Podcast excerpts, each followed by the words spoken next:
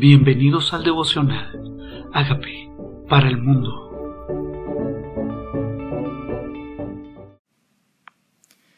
Segunda de Reyes capítulo 12. Reinado de Joás de Judá. En el séptimo año de Jehú comenzó a reinar Joás y reinó cuarenta años en Jerusalén. Esto significa que en Israel estaba Jehú y en Jerusalén estaba Joás. Este niño de siete años que fue puesto en el trono comenzó a crecer. Dice el nombre de su madre fue Sibia de Berseba. Joás hizo lo recto ante los ojos de Jehová todo el tiempo que lo dirigió el sacerdote Joiada. Con todo eso los lugares altos no se quitaron porque el pueblo aún sacrificaba y quemaba incienso en los lugares altos. Dice, los cuarenta años, todo el tiempo que el sacerdote estuvo al lado de él. Este sacerdote y su ama lo criaron en el templo y a su debido tiempo lo pusieron a reinar, cuando Atalía había usurpado el trono. En su momento, cuando solo tenía siete años, había sido dirigido por el sacerdote y este sacerdote, cuarenta años más, acompañó al rey, guió al rey, instruyó al rey y este rey era un rey temeroso de Dios, dice, hizo lo recto delante de los ojos del Señor. A veces pareciera lo recto ante los ojos de los hombres, pero se trata de hacer lo recto ante los ojos del Señor, que ve en lo privado y recompensa en público. Y Joás dijo a los sacerdotes, todo el dinero consagrado que se suele traer a la casa de Jehová, el dinero del rescate de cada persona, según está estipulado, y todo el dinero que cada uno de su propia voluntad trae a la casa de Jehová, recíbanlo los sacerdotes, cada uno de la mano de sus familiares, y reparen los portillos del templo donde quiera que se hallen grietas. Pero el año veintitrés del rey de Joás aún no habían reparado los sacerdotes las grietas del templo. Habían pasado años y las grietas del templo no se reparaban. ¿Qué son las grietas del templo? Pensemos en el día de hoy donde nosotros somos templo del Espíritu Santo y los recursos deberían ser para restaurar vidas, para restaurar aquellos que están perdidos, para rescatar a aquellos que están desorientados, para enseñar la verdad al que cree mentira, para mostrar el camino al que se ha perdido. Es tiempo de restaurar templos. Y habían pasado los años y los años y la gente seguía con grietas. El templo seguía con grietas. No se habían reparado. Llamó entonces el rey a Joás, al sumo sacerdote, Joiada y a los sacerdotes y les dijo, ¿por qué no reparáis las grietas del templo? Ahora pues no toméis más el dinero de vuestros familiares, sino darlo para reparar las grietas del templo. Y los sacerdotes consistieron en no tomar más dinero del pueblo, ni tener el cargo de reparar las grietas del templo. Mas el sumo sacerdote Joiada tomó un arca e hizo en la tapa un agujero y la puso junto al altar a la mano derecha, así que se entra en el templo de Jehová y los sacerdotes que guardaron la puerta ponían allí todo el dinero que se traía a la casa de Jehová. Y cuando veían que había mucho dinero en el arca, venía el secretario del rey y el sumo sacerdote y contaban el dinero que hallaban en el templo de Jehová y lo guardaban y daban el dinero suficiente a los que hacían la obra, a los que tenían a su cargo la casa de Jehová, y ellos lo gastaban en pagar a los carpinteros, a los maestros que reparaban la casa de Jehová, y a los albañiles, y a los canteros, y el comprar madera y piedra de cantería para reparar las grietas de la casa de Jehová, y en todo lo que se gastaba en la casa para repararla, mas de aquel dinero que se traía a la casa de Jehová no se hacían tazas de plata, ni despabiladeras, ni jofainas, ni trompetas, ni ningún otro utensilio de oro, ni de plata se hacía para el templo de Jehová, porque lo daban a los que hacían la obra y con él reparaban la casa de Jehová. ¿Cuál es el propósito de los recursos? Tenía en el corazón el rey No estaba pensando en su palacio, no estaba pensando en construir casa para sí, estaba pensando en reconstruir, en restaurar la casa de Dios. En tiempos difíciles como estos, en tiempos de crisis, lo más importante es seguir restaurando vidas y tener recursos para todos aquellos que siguen restaurando vidas. La mies es mucha y los obreros pocos, dice su palabra. Rogad pues al Señor de la mies que envíe obreros a su mies. Y necesitamos seguir mandando más obreros, sostener más obreros para su obra. Estos que reparan vidas, estos que restauran su obra, porque lo daban a los que hacían la obra. Y tal vez es tiempo de poner manos a la obra, de no distraernos, de enfocarnos en lo que importa, de enfocarnos, no es, no es tiempo de hacer decoraciones, no es tiempo de hacer tazas de oro, es tiempo de hacer templos, es tiempo de restaurar vidas, es tiempo de ir allí a esos templos de barro, de decirles que el Espíritu Santo de Dios quiere venir a morar en ellos y restaurar sus vidas y reparar sus grietas. Hay grietas, hay cosas que han pasado en ellos, hay tiempo ha pasado y ha dañado vidas, ha habido eh, cosas en el corazón de las personas que el tiempo ha dañado. Hay situaciones que no ha sanado, que han dejado grietas, que impiden que este templo, estas vidas que son templo del Espíritu de Dios, vivan a plenitud. Es importante, dice, y no se tomaba en cuenta a los hombres en cuyas manos el dinero era entregado para que ellos lo diesen a los que hacían la obra porque lo hacían ellos fielmente. Fidelidad. El dinero por el pecado y el dinero por la culpa no se llevaban a la casa de Jehová porque era de los sacerdotes. O sea que estaba estipulado el dinero para los sacerdotes y el dinero para la casa de Jehová. Había un arca en la entrada para la reconstrucción del templo y este dinero de la culpa que nosotros ya tenemos, quien pagó por nuestra culpa. La Biblia dice en Hebreos 10, 17 y 18 que donde hay remisión de ellos, no hay más ofrenda por el pecado.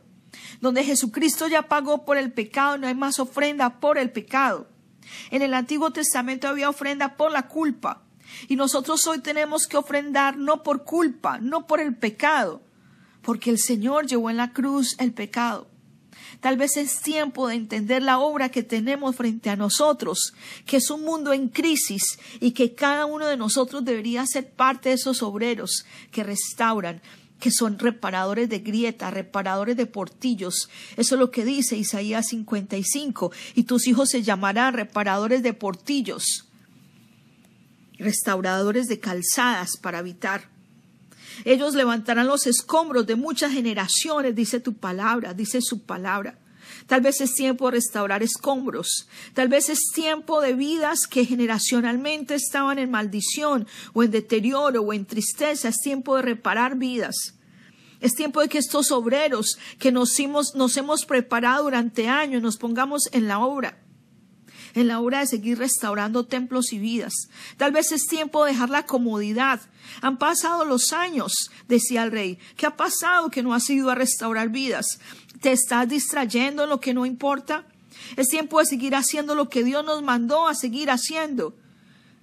Ir a visitar, a restaurar, ir y a ser discípulos, ir a enseñar que estas verdades transforman, que Jesucristo salva, que no hay que la ofrenda por el pecado ya fue dada y es Jesucristo y que solo en Él hay salvación. Dice, y así, dice, porque lo cual tomó Joás, rey de Judá, todas las ofrendas que habían dedicado a Josafat y Jorán y Ocosías y sus padres, reyes de Judá, y las que él había dedicado, todo el oro que se halló en los tesoros de la casa de Jehová y en la casa del rey, los envió a Hazael, rey de Siria, y él se retiró de Jerusalén. ¿Qué pasó aquí? Dice, por lo cual tomó Joás, rey de Judá, todas las ofrendas que habían dedicado a Josafat y Jorán.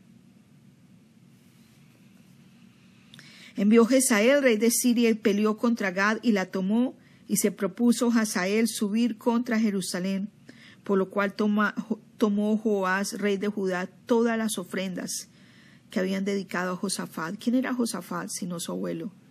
Jorán y Ecosías, dice sus padres, reyes de Judá, lo que habían dedicado a la casa de Jehová y se los entregó al rey de Siria. Eso había pasado.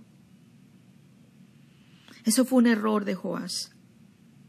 Las ofrendas se las entregó al enemigo, al enemigo. ¿Cuáles son las cosas que nosotros, Dios nos entrega a santificar y se las estamos entregando al enemigo? ¿Qué cosas nos está mandando el Señor a usar para la obra de Dios y se las estamos entregando al enemigo? Las cosas que habían dedicado, todo el oro que estaba en los tesoros de la casa de Jehová, y se las entregaron al enemigo. Dice los demás hechos de Joás y todo lo que hizo no está escrito en el libro de las crónicas de los reyes de Judá. Y se levantaron sus siervos y conspiraron y conjuraron y mataron a Joás en la casa de Milo cuando descendía él a Sila. Pues Josacar, hijo de Simeat, y Josabad, hijo de Somer, sus siervos, le hirieron y murió. Y lo sepultaron con sus padres en la ciudad de David, y reinó en su lugar Amasías, su hijo. ¿Qué pasó? ¿Qué pasó que Joás Tal vez tuvo miedo del rey de Siria. Y como él se propuso ir a Jerusalén, Joás tomó sus riquezas, las riquezas del templo, las riquezas de sus generaciones, de sus padres, las que habían dedicado al templo, se las entregó al rey de Asiria. ¿Qué cosas tal vez hacemos por miedo? ¿Qué le pasó a Joás? ¿Por miedo de Siria? ¿Por miedo de Siria? entregó lo que le pertenecía a Dios. Dios quiere que nosotros seamos sabios. ¿Cuál del tiempo que tienes le pertenece a Dios? ¿Qué pasa con lo que le pertenece? Tu sudor para trabajar en la obra, tu esfuerzo. Hay cosas, como dice Isaías 55, porque gastáis vuestro tiempo, vuestros recursos en lo que no es pan, en lo que no sacia. Venid a mí, comed del bien, dice su palabra y se deleitará vuestra alma con grosura. Tal vez es tiempo de gastar nuestro tiempo, nuestras prioridades, en hacer lo que Dios le importa. Y es una generación que está delante de nosotros, necesitando escuchar su voz. Que nuestro tiempo, nuestros recursos, nuestros talentos sean usados para la restauración de las grietas de una sociedad que necesita ser restaurada. Hoy te entregamos nuestra vida, Señor. Perdónanos, perdónanos. Perdónanos si lo mejor, el oro, la plata, Señor, lo mejor, no lo estamos entregando a lo importante. Tal vez nuestro tiempo es lo más importante. Tal vez nuestros talentos es lo más importante. ¿Qué nuestros talentos de nuestro tiempo estamos utilizando para reparar las grietas? Ahora se levanta Joás, el que había sido dedicado desde pequeño a las cosas de Dios. Sirvió por 40 años, por 40 años, el tiempo que Joaída, su sacerdote, estuvo a su lado. Y es la importancia de tener nosotros en nuestra vida joyadas, sacerdotes, personas de influencia. El Espíritu Santo de Dios es ese que nos recuerda nuestro verdadero llamado y que nos recuerda que tal vez estamos desperdiciando nuestro tiempo en lo que nos hace. Es el Espíritu Santo hoy que nos recuerda cuáles son nuestras prioridades y nos llama la atención de qué hacer con lo santo y no echar nuestras perlas a los cerdos. Aquí está nuestra vida, Señor. Aquí está nuestra vida. Aquí estamos. Queremos caminar contigo todos los días de nuestra vida. Y nos presentamos delante de ti hoy. Nos presentamos delante de ti hoy. Lo que somos, lo que tenemos, los recursos que nos has entregado como seres humanos. Talentos, tiempo, relaciones, influencia, eso que tú has puesto en nosotros. Queremos que lo uses para reparar una sociedad, Señor, que está necesitando de ti. Te pedimos perdón si nos hemos detenido. Te pedimos perdón si los años han pasado y no lo hemos hecho, Señor. Aquí estamos delante de ti. Gracias, gracias soberano Dios, por tu amor, por tu amor. Te honramos a ti. Te pedimos perdón sabiendo que tú eres nuestro Señor y nuestro Salvador. Queremos pedirte que hoy nos renueves en esa unción para servirte. En el nombre de Jesús. Amén. Hola amigos, queremos que usted sea parte de esta obra que estamos haciendo a través de Agape para el mundo y que este mensaje de Jesús llegue hasta la última de la tierra. Si quieres donar en nuestra página web puedes hacerlo en agapeparalmundo.org o también a través de Cele en agapeoficial.gmail.com. Dios bendiga tu generosidad.